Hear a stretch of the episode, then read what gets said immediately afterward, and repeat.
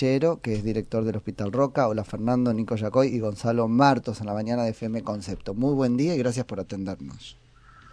Buen día a ustedes y gracias por llamarme. Fernando, bueno, acá estábamos este, un poco especulando sobre lo que toca, ¿no? A nosotros que somos legos en esta materia, que es si estamos o no estamos en el, en el pico. Eso no es momento de saberlo todavía, ¿cierto? Eh, no, por las condiciones climáticas y por el tiempo de, evolución de contagio de la enfermedad, que ahora sí está muy cerca del tema del pico. Me parece que, no sé, una, dos semanas, porque en pleno invierno o sea que hay este, y mucha más este, transmisión del virus este, porque ya es comunitario, ya, está la población general, ya está, ya está. Claramente comunitario, ¿cierto? Eso ya es... Sí, este, absolutamente. Lo que pasa es que ah. me parece que, el, o sea, ustedes lo, lo trabajan informando y difundiendo las ideas que plantean desde la cuestión científica. Y nosotros de la cuestión científica evaluamos dos cosas. Lo primero, que es una enfermedad viral más de todas las que han afectado a la historia de la humanidad. Segundo, que a, nosotros los que nos preocupa, sobre todo, yo le digo, esto es como, yo soy cirujano cardiovascular de profesión, y a mí cuando yo hago todas las, las evaluaciones de la cirugía cardiovascular, yo tengo dos datos duros, dos datos duros, que me sirven a mí para saber cómo le va a los pacientes operados de cirugía cardiovascular. ¿Y cuáles son? La muerte o el infarto. ¿Se entiende? O sea, paciente que yo opero y se infarta después del de, de, la cirugía, mal pronóstico. O paciente que lamentablemente obvio, ¿no? Yo lo opero y se muere. Entonces, eso se llama dato duro. Es un dato duro para saber cómo le va al tratamiento de la enfermedad. ¿Cuál es el dato duro para este, la pandemia? Los fallecidos. Los fallecidos, no la cantidad de infectados. Y ese es el error conceptual. Porque de la cantidad de infectados, la mitad ya se curó. Claro. Ese es el primer punto. No hay 100.000 infectados. No, discúlpenme, pero la mitad ya se curó. Entonces, vamos al dato duro que es la muerte, ¿no? Terrible, una sola muerte, el Sí, sí, sí, sí. Pero estamos trabajando contra un, contra un virus que mide la milésima parte de un milímetro. Digo, es una cosa casi invisible, ¿no? Sin embargo, hace bastante daño. Entonces, ¿cuál es el segundo dato? Relacionado con la muerte, nosotros lo que vemos es una tasa de letalidad. Eso. Que es la mortalidad que produce el virus de todos los que se contagiaron. Claro. Bien, perfecto. A nivel de Argentina están en menos del 2% y a nivel mundial está en el 4%.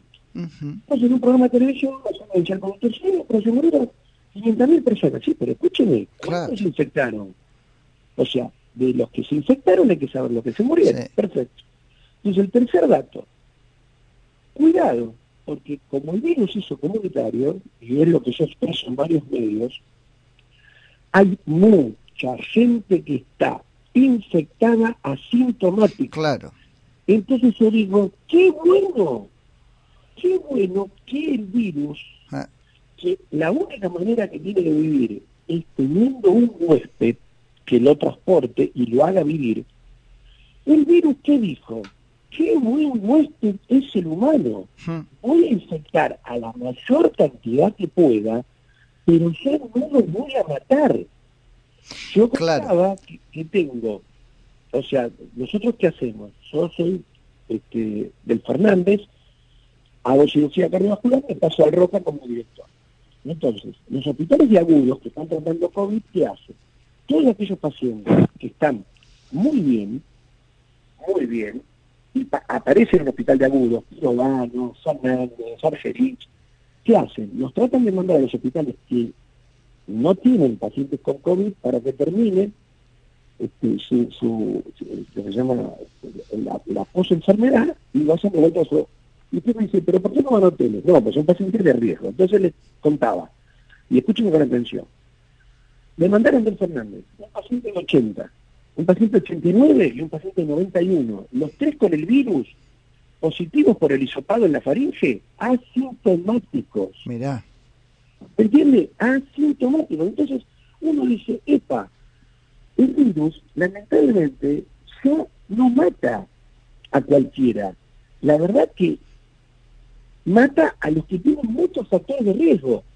Porque parece que la edad ya no es un factor independiente. Claro. Lamentablemente para el virus, digamos, porque para nosotros... Pero para nosotros, entonces nosotros tenemos que decir, en este momento, está contagiando mucho, y es muy contagioso. Es muy contagioso. ¿Está matando mucho? No, por suerte. Y lo tercero, y lo tercero lo más importante, cuando se hacen los testeos de sangre, no es el testeo en el este, en, las fauces, digamos, en, el hisopado, claro. Claro, el hisopado lo que hace es mostrar pedacitos de virus. Y lo que hace el test de sangre a ver si yo tengo inmunidad contra el virus. Tal cual. Entonces, en el hospital donde yo estoy a cargo, hicimos el testeo de sangre que están haciendo todos los hospitales de la ciudad. Sobre 400 trabajadores, 23 dieron positivo al examen de sangre, de los cuales ninguno dio positivo el examen de hisopado. Mirá. Entonces, ¿qué estoy diciendo yo? Si yo tengo 400 personas y tengo 23 que tuvieron contacto con el virus, y esas 23 no tienen síntomas, quiere decir que ya pasaron por la enfermedad y no se enfermaron. Entonces, cuidado, no hay 80.000 infectados, debe haber como mínimo 100.000. Sí. Acá hablábamos, eh, Fernando, en un momento con el director de estadísticas del Hospital de Clínica y nos autorizó tranquilamente a multiplicar por 4 o por 5 el número que tenemos para sacar el número general. Es una especulación. Yo le puedo decir lo que hicimos en el hospital. Mm. Yo le dije, sobre 400, 20 dieron positivos sin saber. Digo, me dio en, un dato que yo lo tengo. Yo le hice el testeo en sangre y a mí hay un porcentaje de la población, casi un 5 o 7% más, de la población hospitalaria que tiene el virus este, en la sangre que tuvo en algún momento, no dice síntomas, está bárbaro. Ah, bueno, entonces digo, sí. que son 100.000, vamos, un, dato corto, 100.000 enfermos de coronavirus. ¿Sabe cuál, cuál es este, el dato que no se puede modificar? Los muertos. Claro. Bueno, ese dato duro de, muertos, Fernando... La, proporción ya no es, perdón, ¿no? La proporción es más baja todavía. Claro, bueno, por eso, eso. Si mil se mueren mil, ¿me entiende? Es un 1%. Y la otra cosa, la gente, digamos, yo entiendo y estoy convencido de que la información a la gente le llega porque, lo, digamos, lo, lo arrastran de otros lugares. Acuérdense que en Italia, en España, se murió un montón de gente, igual en Estados Unidos, pero cuidado, no le hicieron autopsia.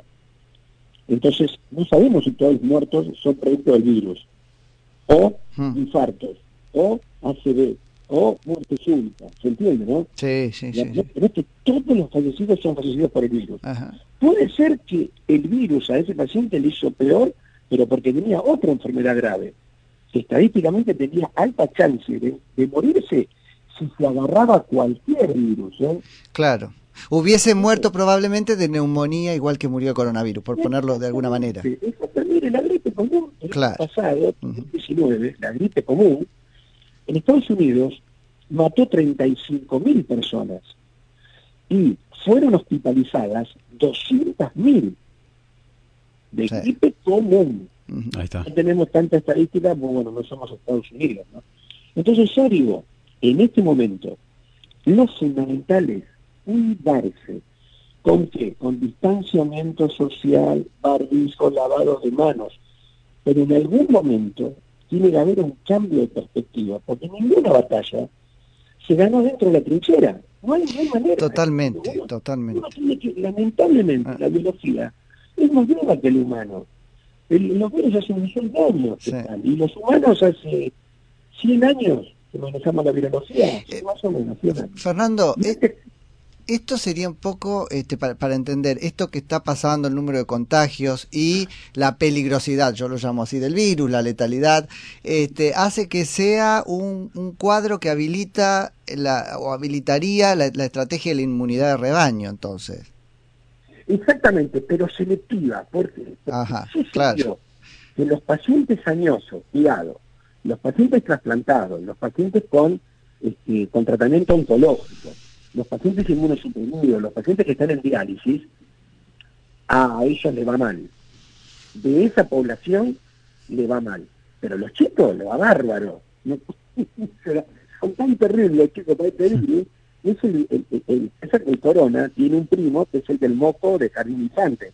Ah. ¿Qué chiquito no tiene moco en jardín de infantes? Es un hmm. coronavirus. Ninguno, claro. Entonces parece que los chicos, las vacunas y la inmunidad que tienen contra otros coronas, no les hace nada. Claro. Los adultos normales, los adultos normales que no tienen patologías importantes, pero mire, yo tengo el caso ahora de, una, amiga, de una amiga de la familia. Le dio positivo, tuvieron que aislar a todos los familiares, tres hijos y el marido.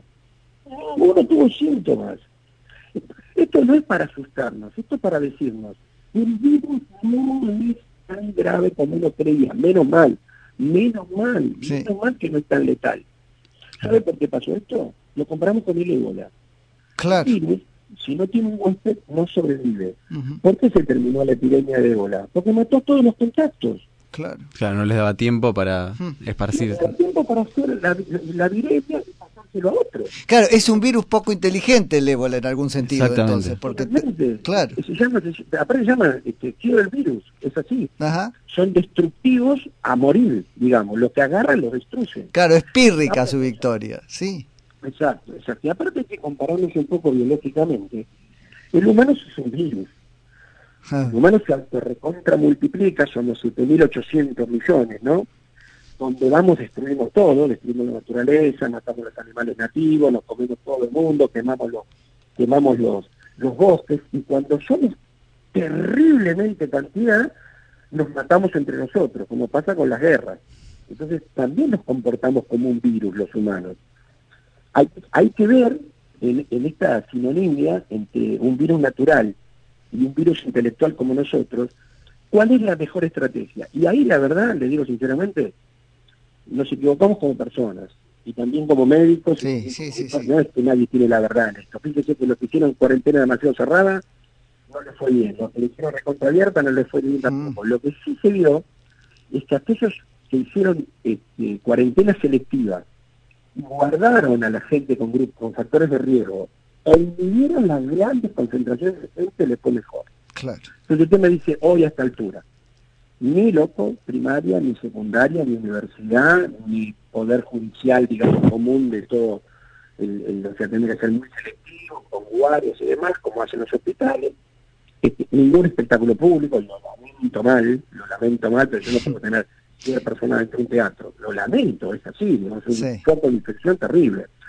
Fútbol sin gente, está bien por ahora, este, y después, toda la población con baja probabilidad de contagiarse y pasarla mal, que serían menores de 60 y mayores de, no, población activa, ¿no? Mayor de 18, trabaje, que trabaje y, y asuma, digamos, eh, el desafío contra el virus, porque me parece que si no...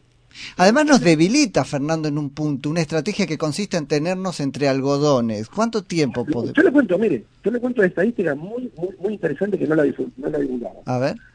¿Cuál es la probabilidad de que, dos, que, una persona mayor de 70 años en aislamiento obligatorio se contagie la enfermedad acá, en Colombia o en España. Acá es del 45% más comparado con el español. Y en Colombia tiene un 65% más. Entonces usted me dice, ¿por qué? Porque porque la mayoría de la gente mayor de 70 años en España tiene tres condiciones. La primera, que vive solo, o a lo sumo vive acompañado, pero de una persona de la misma edad. Lo segundo, que cuenta con todos los servicios. Y lo tercero, hmm. que la distribución poblacional de lo que rodea a esa gente, el grupo etario es más o menos igual, no hay tanta dispersión. En Sudamérica, en Sudamérica, las personas mayores de 70 años conviven de promedio con cuatro personas de 20 años de promedio menor que ellos. Por lo tanto, ya hay hacinamiento y la edad hace que la persona más joven salga a trabajar. Y lo tercero y el dato más duro, de toda esa gente mayor de 70 años, el 6% no tiene agua corriente. Entonces tiene que buscar agua afuera. Entonces me dice, hacinamiento, gente joven y no tengo agua. Quiere decir que cuidado con eso, quedémonos en casa. Sí, yo me puedo quedar en casa, tengo dos patios, este, tengo agua caliente, tengo todo, pero hay gente que usted sabe en, en, las villas que ahora le dicen barrios carenciados, no sé por qué, parece que fuera una estimación, porque nadie tiene eso. Este, bueno, para que se queden siempre, para siempre ahí, capaz. Pero viven 6, 10 personas en 60 metros cuadrados. Entonces, a mí me parece que en este momento, en este momento, hay que ser, no, no una cuarentena inteligente, yo no estoy en contra del gobierno, yo conozco un montón de colegas, la gente, yo que realmente la gente que médica hace la cosa por bien del paciente, no, nadie quiere ser un verdugo, a veces nos dicen, ¿cómo va a ser tan agresivo con un tratamiento? Pero mire, es lo que hay, ojalá no estuviera. Pero que yo estoy convencido que toda esta gente tiene, quiere, quiere, digamos, este, controlar de alguna manera esto, pero me parece que en esta etapa, en esta etapa de la enfermedad, este, no se puede prolongar más de, Claro, no, bueno, pero tenemos que romper organizadamente la, perspectiva monovalente de esta estrategia también. Porque Por eso yo le digo, no hay que hacer una cuarentena inteligente, se llama cuarentena selectiva. Claro. Selectiva, no inteligente, ya sabe que es inteligente, pero bueno, este modelo acá no, no este, evitó que se hicieran los contagios este, comunitarios. Y vamos a ser sinceros, no, no pidan más test, los test son carísimos, salen como entre 8 y 12 dólares cada uno. No, no, no es un país pobre Argentina, digamos, tenemos que darnos cuenta. Por eso yo digo, cuidémonos, cuidémonos. Y si podemos, nos quedamos en casa. Y si tenemos que salir a trabajar, salgamos a trabajar con todas las medidas este, que se puedan. Lamentablemente a mí lo que me parece que no tuvo no es una cuestión de organización del país, ¿no? Eh, hacer escalonado el ingreso a los, a los trabajos. El pico de la mañana y el pico de la tarde el transporte público sigue existiendo. A mí me parece que tendrían que haber hecho esto de, bueno, mire, usted entra a las 8 usted entra a las 10. Entra a las claro. bueno, entra a las 12 y que se vaya a las 8 de la noche. Sí. Y en todo caso poner más transporte público, no menos. También propende a que estos todos amontonados en el único este, tren cada tres que viene. Andan todo el día vacíos y a la mañana y a la tarde este, están la máxima capacidad de sentados que tienen. Sí. Y entonces, claro, viene embudo. ¿El tren qué pasa? El tren a usted la toma a las 2 de la tarde, no hay nadie. El a las 5, obvio, está lleno. Eso es porque no pudieron hacer, digamos, una, un escalonamiento del ingreso y la salida del trabajo. Eso, bueno, hubiera sido mucho más este, efectivo, ¿no? Pero ya está, ya está. Ahora, Fernando, ¿por qué el gobierno quiere hacer parecer este virus como algo más letal de lo que en realidad es? a la luz de lo que usted nos acaba de comentar? Eh, si uno dice, desde el punto de vista estrictamente médico, me parece que se avanzaron mucho eh, en la cantidad de muertos que hubo en Europa y no en el dato de que por qué los muertos estuvieron en Europa. Mm. Porque en Europa y en Estados Unidos no se dieron cuenta que tenían el virus. Cuando aparecieron los primeros casos, ya hacía dos o tres semanas que el virus estaba altamente circulando. Entonces, cuando les pegó, les pegó tan mal que de golpe tuvieron cualquier cantidad de muertos. Usted sabe que La exposición del cuero y todo eso, digamos, para hacer una... Claro, el 3 de enero en Milán estuvo el Congreso Internacional de Cuero y Zapatos. 10.000 chinos había. Claro. ¿Me entiende? Fue un foco explosivo. Claro, cuando se dieron cuenta, fíjense que en Wuhan, en Wuhan, la mayoría de los profesionales que murieron, murieron en las tres primeras semanas de la pandemia. Y después casi no falleció ninguno. Hmm. ¿Por qué? Porque no sabían lo que les pasaba. Tal cual, hasta conocer al enemigo, digamos, es eso. Exactamente, entonces claro, cuando llego a Argentina, marzo, abril, che, se mueren 20.000, se mueren 30.000, este virus va a matar a todo el mundo. Hmm. Y al final lo mató todo el mundo. En cuanto se estabilizó, también los italianos estaban comentando sobre este tema, que ya veían que estaban, se seguía infectando mucha gente, pero no utilizaban tanto más respiradores como utilizaban antes. O sea que no es que el virus, el virus este, dejó de atacar. No, no, no, no. Atacó, pero hace una simbiosis con el huésped y lo mantiene vivo. ¿Para qué? Y para que ese huésped contagie a otro. para multiplicarse para multiplicar. El acuerdo tiene que ser, a, vos virus te dejamos este, multiplicarte y vos nos dejás vivir a nosotros, es un poco eso. Exactamente, esa es una simbiosis biológica, un montón de parásitos, y a los que sabemos que el virus le va a hacer mal. Eso no me cabe ninguna duda, no me cabe ninguna duda. Hay que seleccionar la población de riesgo y decirle, bueno, a esta la cuidamos entre todos. Sí. Yo creo que lamentablemente este, la reta este, tiene una medida excepcional con los mayores de 70 años pero los cuadró nada más que por la edad. Claro. yo puedo tener uno de 55, pero está operado el corazón y diabético. Ese tiene el mismo riesgo. Sí, sí, sí. No es, no es un riesgo la edad de per se. Entonces pareció que los encarceló, ¿no? La verdad que Claro, se volvió, la, se, convirtió la edad en una comorbilidad, ¿no? Y en realidad empieza a ser la edad con comorbilidad ese problema.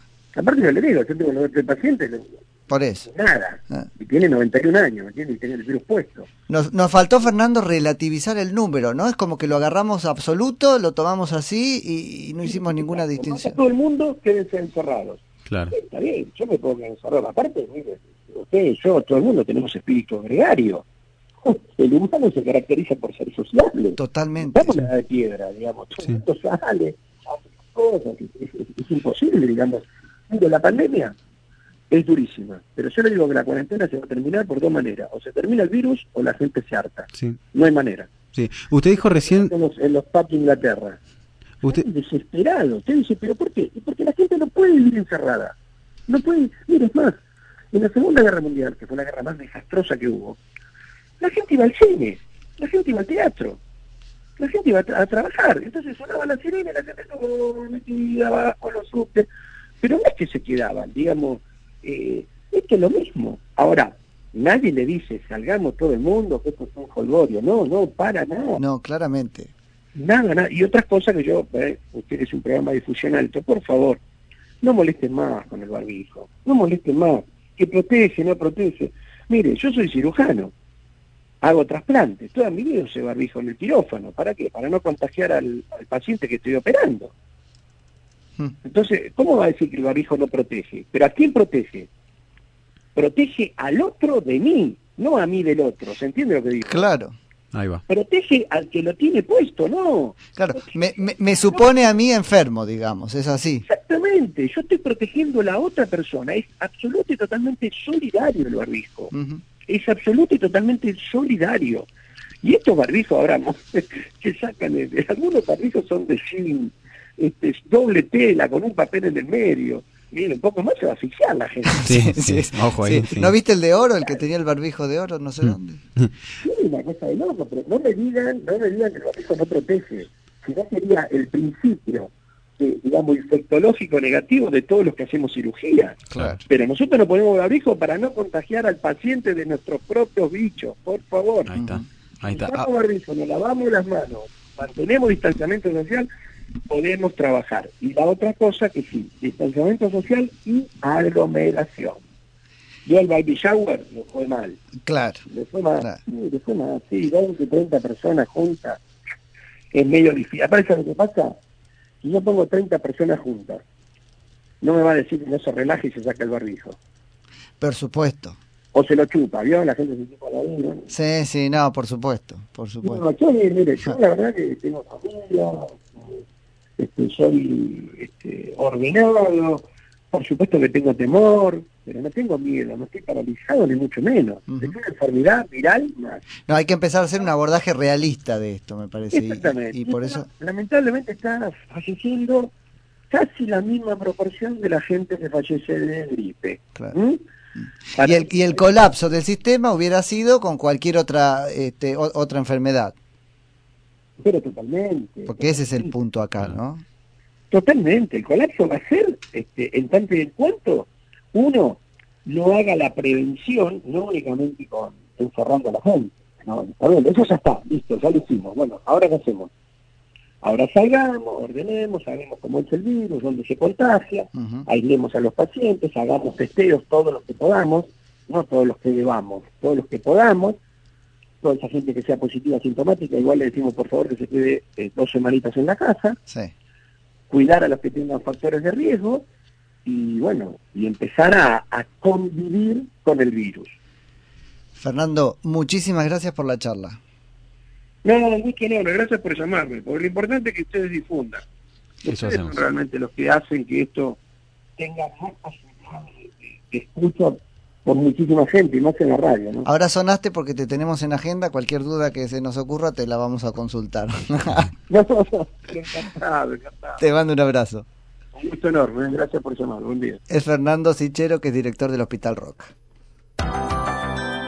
Escúchanos en cualquier lugar del mundo a través de nuestra página web www.conceptofm.com.ar o bajate nuestra aplicación FM Concepto y escuchanos en vivo.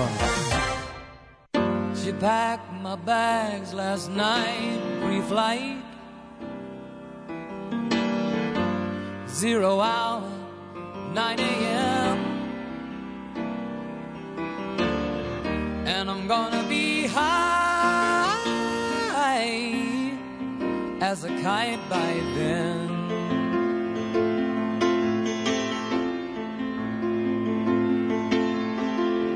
I miss the earth so much.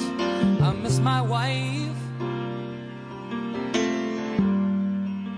It's lonely out in space on such a timeless flight.